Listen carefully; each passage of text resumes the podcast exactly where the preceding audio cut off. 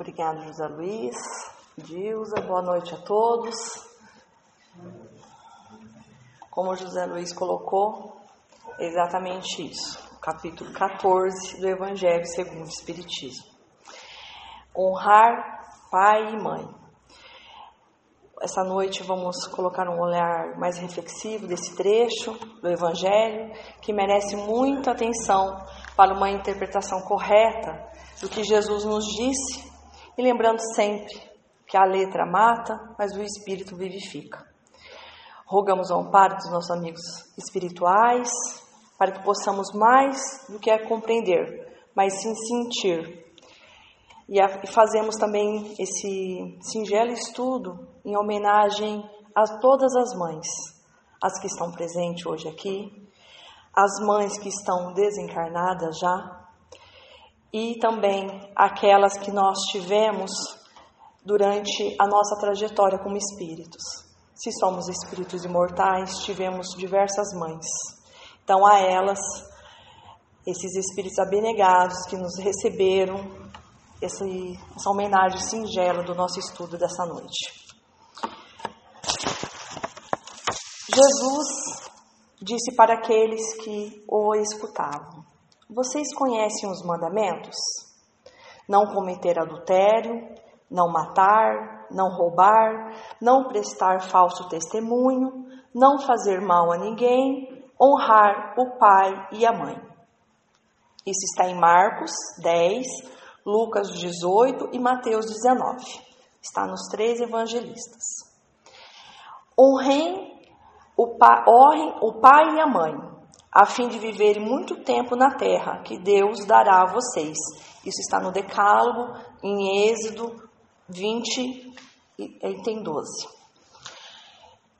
Na lei de Moisés, os dez mandamentos que ele colocou era: Não terás deuses estrangeiros diante de mim, e não farás imagem talhada, nem figura nenhuma de tudo que está no céu e na terra, e nem tudo que está nas águas e debaixo da terra. Não os adorarás, nem lhes renderás cultos soberanos. Não tomarás em vão o nome do Senhor teu Deus. Lembra-te de santificar o dia de sábado. Não matarás, não cometerás adultério, não roubarás, não prestarás falso testemunho contra o teu próximo, não desejarás a mulher do teu próximo. E não desejarás a casa do teu próximo, nem seu servo ou serva, nem seu boi, seu asno ou qualquer outra coisa que lhe pertença. E no quarto, lá, logo no início, é honra a teu pai e a tua mãe, a fim de viveres muito tempo na terra que o Senhor teu Deus te dará. Essa composição que Kardec faz, se utilizando-se de Marcos, Lucas e Mateus, que está lá no Evangelho segundo o Espiritismo, essa junção de facetas e o decálogo também que está lá no Evangelho segundo o Espiritismo, nos mostra que Jesus está ensinando o que está lá atrás no Antigo Testamento, que é que vem testificar o capítulo 1 do Evangelho segundo o Espiritismo, não vim destruir a lei, mas dar a cumprimento a ela. O Antigo Testamento é a pedra angular para a Boa Nova, o Evangelho de Jesus. E é importante a nossa compreensão e estudo. E Allan Kardec nos mostra que temos que usar o Novo como o Velho Testamento quando necessário para esse entendimento maior. Assim, a importância das três revelações, Moisés, Jesus e Kardec. E a forma com que vem estruturado o Evangelho segundo o Espiritismo, que no capítulo 13, o que, que nós encontramos lá? Não saiba a vossa mão esquerda o que dê a vossa mão direita. E o capítulo 15, logo depois, é fora da caridade não há salvação. E esses dois capítulos, abrigando entre si o capítulo 14 honrar pai e mãe. Então, nós temos a beleza e a importância do trabalho do exímio codificador, que ele não colocou ali por acaso. Tem um porquê. No nosso entendimento, primeiro do capítulo 13, o capítulo 14 e o capítulo 15, que é o mais importante na questão da caridade. E no capítulo 14, que é honrar pai e mãe, nós encontramos lá a questão da piedade filial. E aqui precisamos entender que honrar, mas não é de forma subserviente. O mandamento honrar pai e mãe é uma consequência da lei de, da caridade e de amor ao próximo, porque não se pode amar o próximo sem amar o pai e a mãe. O termo honrar encerra um dever a mais para com eles, o da piedade filial. Deus quer que ao amor que se deve ter pelos pais se junte ao respeito, à atenção, à obediência e à paciência. Assim, é preciso ser mais caridoso, atencioso para com os pais, do que para com o próximo em geral. Deve-se ter também o mesmo carinho e atenção para com aqueles que assumem o papel de pai e mãe. Honrar pai e mãe não é somente respeitá-los, é também ajudá-los em suas necessidades é proporcionar a eles o repouso na velhice, cercando-os de cuidado, como eles fizeram conosco na infância. E a piedade filial nos traz também uma advertência, que é: existem filhos que julgam estar cumprindo o mandamento maior, que é honrar o pai e a mãe dando-lhes apenas o necessário para que não morram de fome, enquanto eles não se privam de nada. Colocam seus pais nos piores cômodos da casa, só para não os deixar na rua, reservando para si o que há de melhor e mais confortável. Menos mal quando não o fazem de má vontade. Caberá aos pais velhos e fracos servirem aos filhos, jovens e fortes? E quando eles ainda estavam no berço, quando nós estávamos no berço, a nossa mãe cobrou-lhes o leite com que ela nos alimentava? Contou quantas vezes deixou de dormir quando estávamos doentes? Contou quantos passos deu para lhes proporcionar os cuidados necessários? Ou cobrou quantas vezes nos explicou, nos advertiu com todo o amor? Não, não houve essa cobrança das nossas mães. E o que os filhos devem aos seus pais pobres não é só o estritamente necessário. Deve dar a eles as pequenas alegrias do supérfluo, as atenções, os cuidados carinhosos, pois estarão apenas retribuindo o amor que receberam e pagando uma dívida sagrada. Essa é a única piedade filial aceita por Deus. E no Evangelho segundo o Espiritismo, no capítulo 13, que não saiba a vossa mão esquerda o que dê a vossa mão direita, no item 17, nós temos a explicação que a piedade é a virtude que mais vos aproxima dos anjos. Então, a piedade é a virtude que mais nos aproxima aos anjos. É a irmã da caridade que vos conduz a Deus. Então, a importância de sermos piedosos, principalmente na questão dos nossos pais.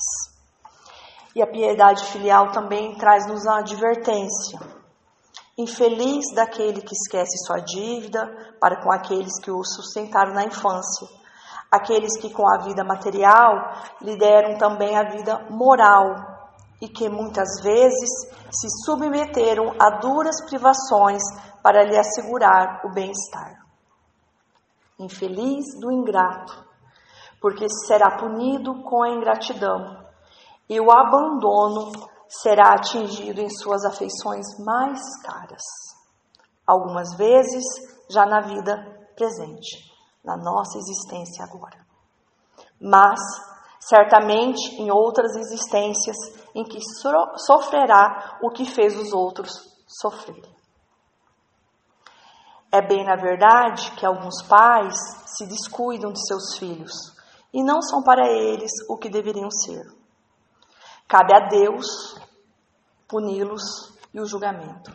Não cabe aos filhos censurá-los, porque talvez eles mesmos fizessem por merecer tal ato ou tal paz assim. O erro que se comete em relação a estranhos pode ser considerado apenas uma falta grave, mas o mesmo erro, quando nós cometemos com os nossos pais, ele é considerado um crime, pois neste caso existe falta de caridade e ingratidão. E Paulo, na carta de Efésios, no capítulo 6, faz uma análise para a família e nos diz: honra a teu pai e a tua mãe, que é o primeiro mandamento com promessa. E qual é o mandamento com promessa? Para ser prolongado os seus dias na terra. E André Luiz, no livro Evolução em Dois Mundos, que é um livro de ciência, ele retoma no capítulo 20 os Dez Mandamentos. E ele reescreve numa linguagem moderna esse quarto mandamento, honrar o, seu pai, a, o pai e a mãe. Ele diz: Lembra-te de que a dívida para com teus pais terrestres é sempre, é sempre, gente, não é às vezes, é sempre insolvável por sua natureza sublime. Que quer dizer que aquele que não tem meios para pagar o que deve. Então, com os nossos pais, nós temos uma dívida insolvável. Percebemos que a revelação é coerente. Esse é o sinal de que de fato é revelação. Quando Moisés traz esses principais mandamentos, uma parte da lei divina, porque tem uma parte que é da lei civil, e essa se altera ao longo do tempo, mas essa parte não se altera. Isso estava se estava é, nos falando em relação dentro de um clã da família. E Jesus amplia isso quando ele faz o questionamento e o Espiritismo amplia mais ainda. E quem é minha mãe e quem são meus irmãos? Quando Jesus em casa, lá reuniu-se uma multidão tão grande de pessoas que nem mesmo puderam completar sua refeição. Ao saberem disso, seus parentes saíram para prendê-lo, pois diziam: ele perdeu o espírito. Sua mãe e seus irmãos chegaram e ficaram do lado de fora. Mandaram chamá-lo. O povo que estava sentado ao seu redor lhe disse: Sua mãe e seus irmãos estão lá fora e chamam por você. Jesus então respondeu: Quem é minha mãe e quem são meus irmãos? E olhando para aqueles que estavam ao seu redor, disse: Eis aqui minha mãe e meus irmãos. Pois quem quer que faça a vontade de Deus é meu irmão, minha irmã e minha mãe. Isso está em Marcos e Mateus. E aí a gente começa a compreender que a família, ela se identifica pelo trabalho, pela missão que cada um de nós temos durante a nossa existência. E o que Jesus nos ensina aqui é que a família ela é universal. Ao contrário do que se pensa, Jesus honrou seus pais terrestres, tanto que como profissão ele elegeu a do seu pai terreno. A carpintaria foi sua escola no lar. No lar. No livro Boa Nova do Espírito Humberto de Campos, pela psicografia de Chico Xavier, temos no capítulo 2 o diálogo de Jesus e sua mãe. Mãe, toda a preparação útil e generosa no mundo é preciosa. Entretanto, eu já estou com Deus. Meu Pai, porém, deseja de nós toda a exemplificação que seja boa, e eu escolherei deste modo a escola melhor. No mesmo dia, embora soubesse das belas promessas que os doutores do templo fizeram na sua presença a seu respeito, Jesus aproximou-se de José e lhe pediu com humildade que o admitisse em seus trabalhos. E desde então, como se nos quisesse ensinar que a melhor escola para Deus é a do lar, é a do esforço próprio, concluiu a palavra materna com singeleza. Ele aperfeiçoou as madeiras da oficina, empunha o martelo e a enxó, enchendo a casa de ânimo com a sua doce alegria. E nesse capítulo 14 também do Evangelho segundo o Espiritismo, nós encontramos as explicações do parentesco corporal que nós temos, consanguíneo, e o nosso parentesco espiritual. E o dever dos pais. Não são os pais que criam o espírito do filho, apenas lhe fornecem o corpo de carne. Além de gerar o corpo, os pais são os responsáveis pelo desenvolvimento intelectual e moral dos filhos, ajudando-os a progredir. Os espíritos que encarnam numa mesma família, como parentes próximos, são quase sempre espíritos simpáticos entre si e unidos por relações anteriores. Essas relações se manifestam pela afeição que existe entre eles durante a vida terrena. E qual de nós não temos dificuldades em, em nossos lares? Qual de nós não temos a, a certeza de que estamos inseridos em um lar exatamente para isso, para o nosso progresso, para aprendermos com este lar, com essa oficina abençoada que é o lar. Pode acontecer também que os espíritos sejam completamente estranhos uns dos outros ou separados por antipatias igualmente anteriores e que se manifestam por aversões mútuas. Enquanto estiverem encarnados na Terra, essas aversões serão para eles uma grande provação. Aqui está a nossa grande provação explicada. Os verdadeiros laços de família não são os laços de sangue, mas sim os laços de simpatia e afinidade de pensamentos que unem os espíritos. E que a gente consegue entender muitas vezes quando encontramos ou reencontramos irmãos durante a nossa caminhada e a simpatia logo ao olhar, logo nas primeiras palavras, de entender que aquele espírito é realmente um espírito simpático, alguém, um espírito que tem muito a nos unir ali nessa questão da simpatia. E não somos, não são das nossas famílias pela questão da consanguinidade.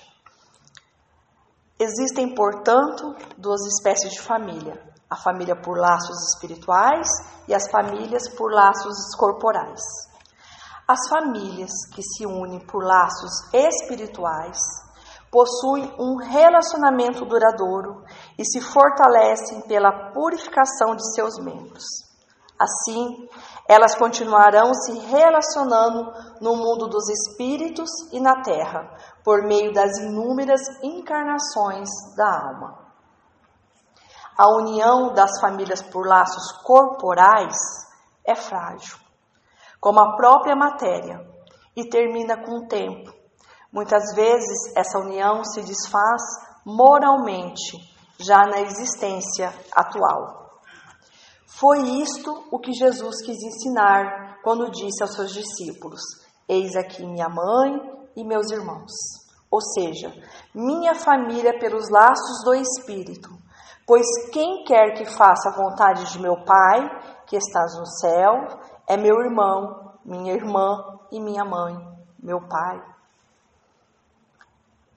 Aqui é a aplicação máxima da lei de amor. Os irmãos em humanidade, os que seguiam a Deus. Então, a família, pelos laços consanguíneos, ela decorre exclusivamente de afinidades e de comunhão de ideias e valores. O parentesco corporal é estabelecido a partir da necessidade de aprendizado e de refazimento dos nossos erros do passado.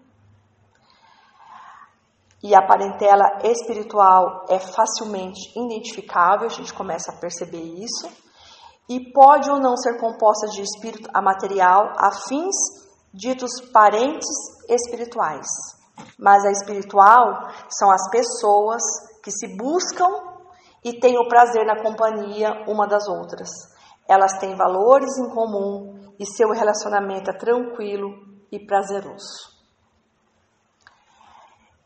Em, no Caminho Verdade e Vida, no, no capítulo 62, nós temos parentela que Emmanuel nos traz assim, uma, uma parte de Atos que disse-lhe: sai de sua terra e dentre a, a tua parentela e dirige-te dirige à terra que eu te mostrar. Está em Atos 7:3. E o benfeitor Emmanuel nos comenta que frequentemente pelas imposições da consanguinidade, grandes inimigos são obrigados ao abraço diuturno sob o mesmo teto. É razoável sugerir-se uma divisão entre os conceitos de família e parentela. O primeiro, a família, constituiria o símbolo dos laços eternos do amor. O segundo, a parentela, significaria o cadinho de lutas por vezes acerbas, em que devemos, todos nós, diluir as imperfeições dos sentimentos, fundindo-os na liga divina do amor para a eternidade. A família não seria a parentela, mas a parentela converter-se-ia mais tarde nas santas expressões da família nesses laços de amor.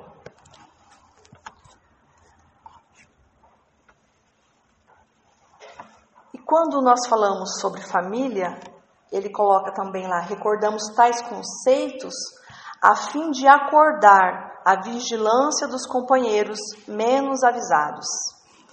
A caminho de Jesus, será útil abandonar a esfera de maledicências de incompreensões da parentela e pautar os atos na execução do dever mais sublime, sem esmorecer. Porquanto, assim, o aprendiz fiel estará exortando-a sem palavras a participar dos direitos da família maior, que é de Jesus Cristo. Então aqui a gente começa a compreender também um pouco mais, né?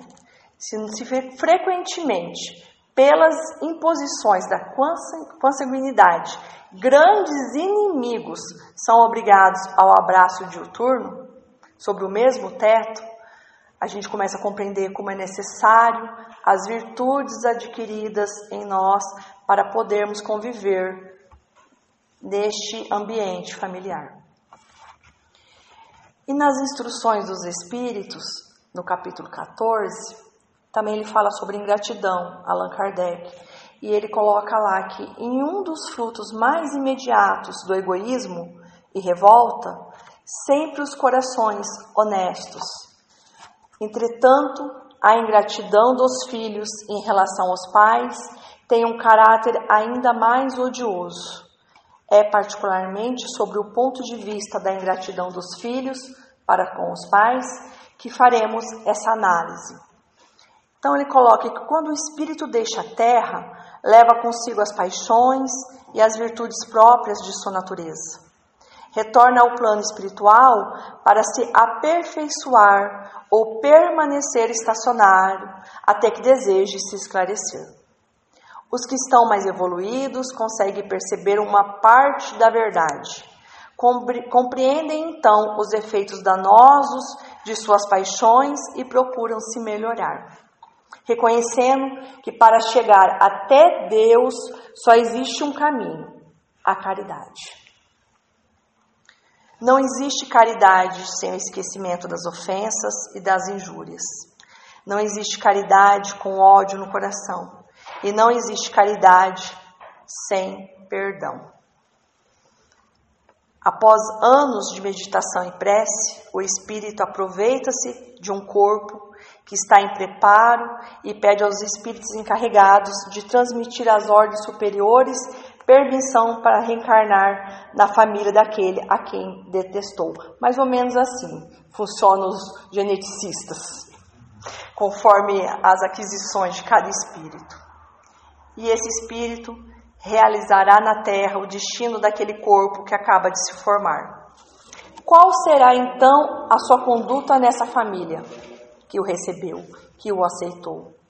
Ela dependerá da maior ou menor persistência em cumprir as resoluções tomadas antes de reencarnar. O contato incessante com aqueles a quem odiou é uma prova terrível e muitas vezes o espírito fracassa se não tiver uma vontade bastante forte. Assim, conforme prevaleçam ou não as boas decisões que tomou, ele será amigo ou permanecerá inimigo daqueles em cujo meio veio viver. E deste modo que se explicam os ódios, as repulsas instintivas que se notam em certas crianças e que nenhum ato consegue justificar. Espíritas, compreendam o grande papel da humanidade. Compreendam que quando se gera um corpo, a alma que nele reencarna vem do plano espiritual para progredir, como nós.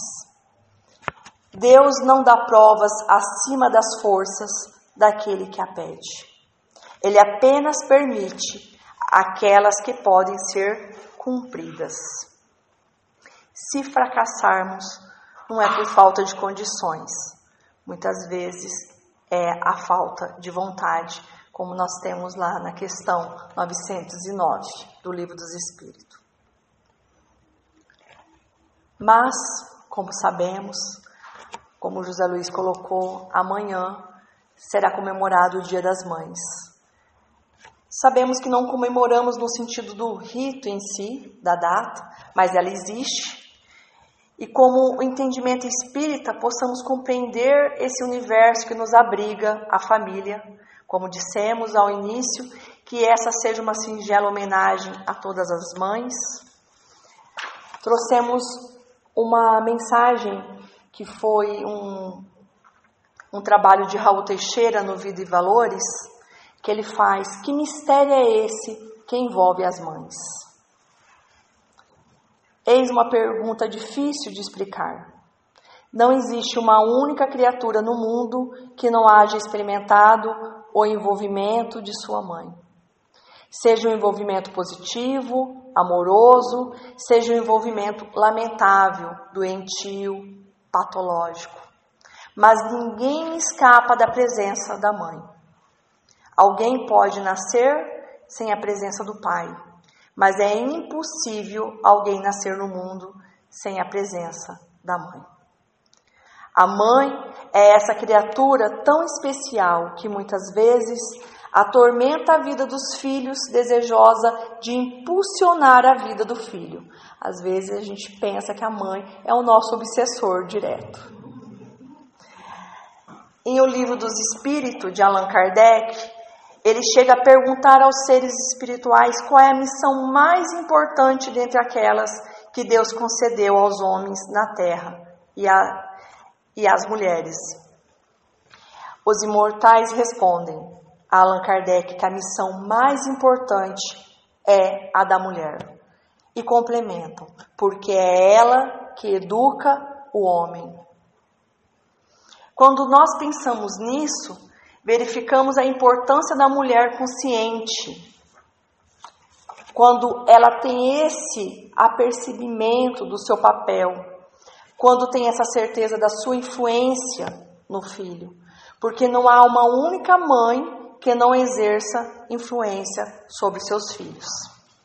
Podemos mesmo usar a dizer que, como base de todo o bruto, de todo homem grotesco que houve na humanidade, ou que ainda há na humanidade, havia a figura de uma mulher, de uma mãe. Porque foi ela quem fez com que ele não levasse desaforo para casa. Foi ela que ensinou a devolver agressão com agressão. Ensinou-o a ser egoísta.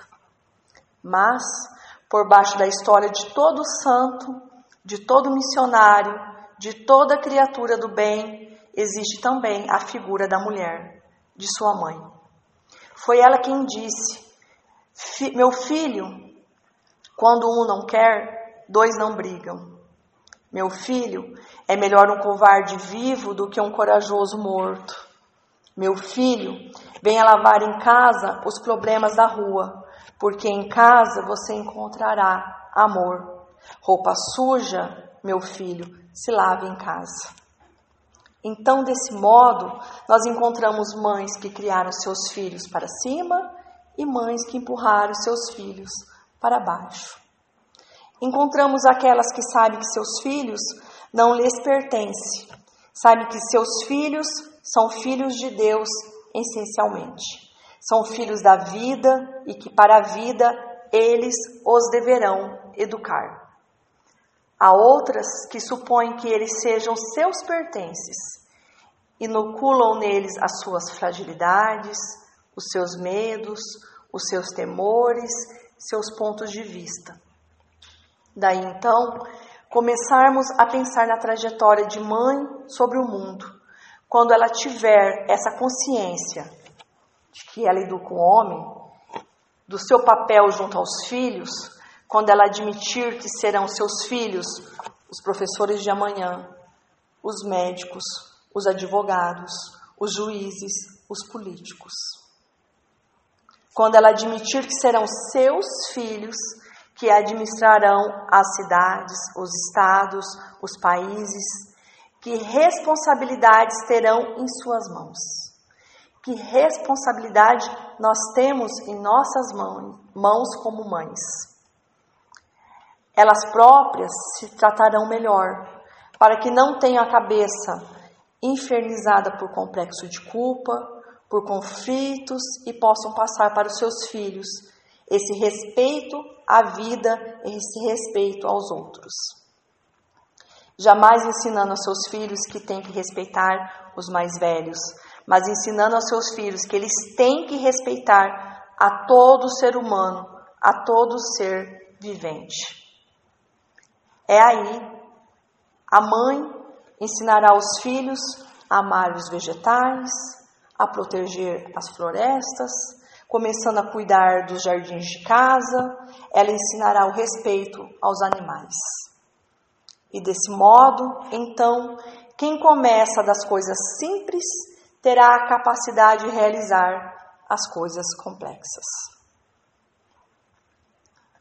Que mistérios envolverão a esta figura, a mãe.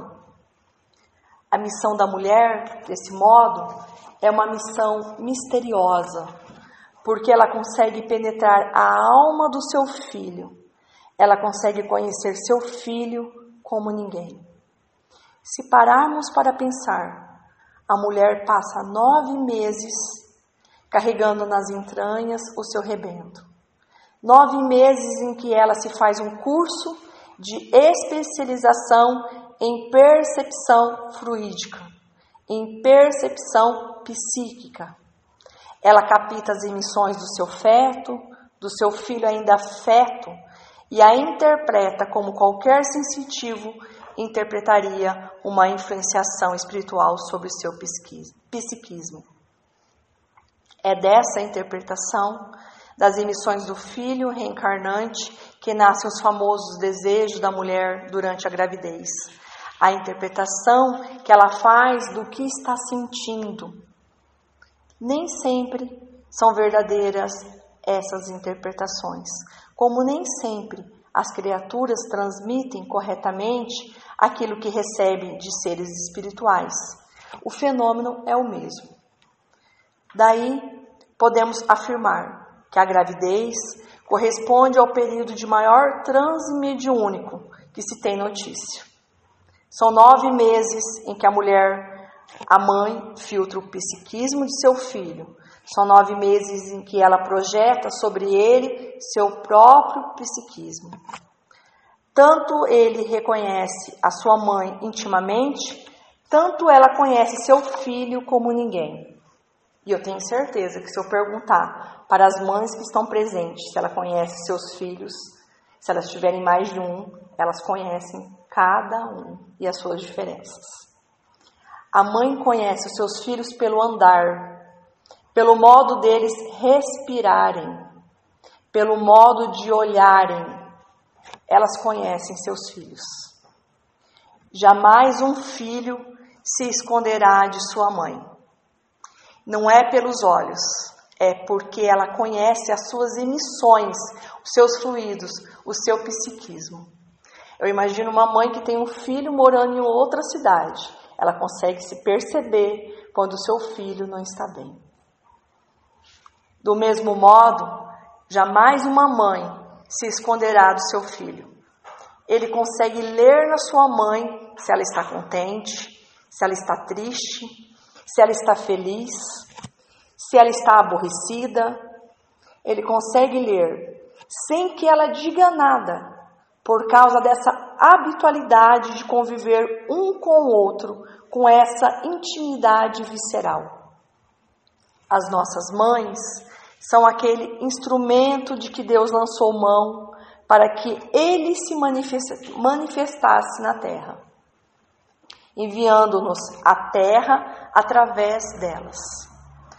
A mulher rica, a mulher inteligente, intelectual, quanto a mulher pobre, a mulher simples, ignorante, elas têm a mesma habilidade para ser mãe.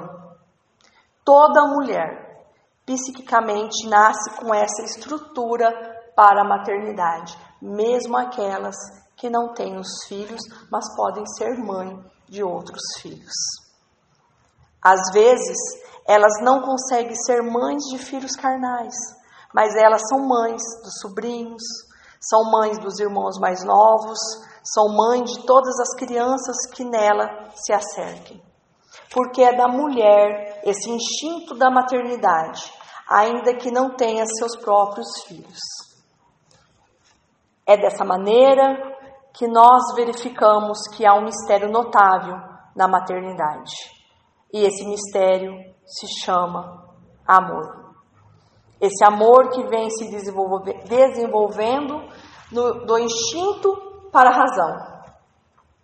É esse amor que, nas devidas dimensões, que faz o ninho entre os irracionais, que faz com que a galinha guarde os seus pintainhos sobre as asas que faz com que os felinos lambam suas crias, que faz com que os pássaros ponham na boca dos seus filhotes o alimento que trouxeram no seu próprio estômago.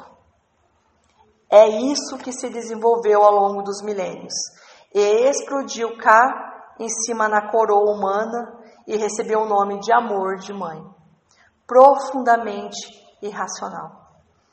A mãe ama seu filho independentemente do que ele seja, de quem ele seja.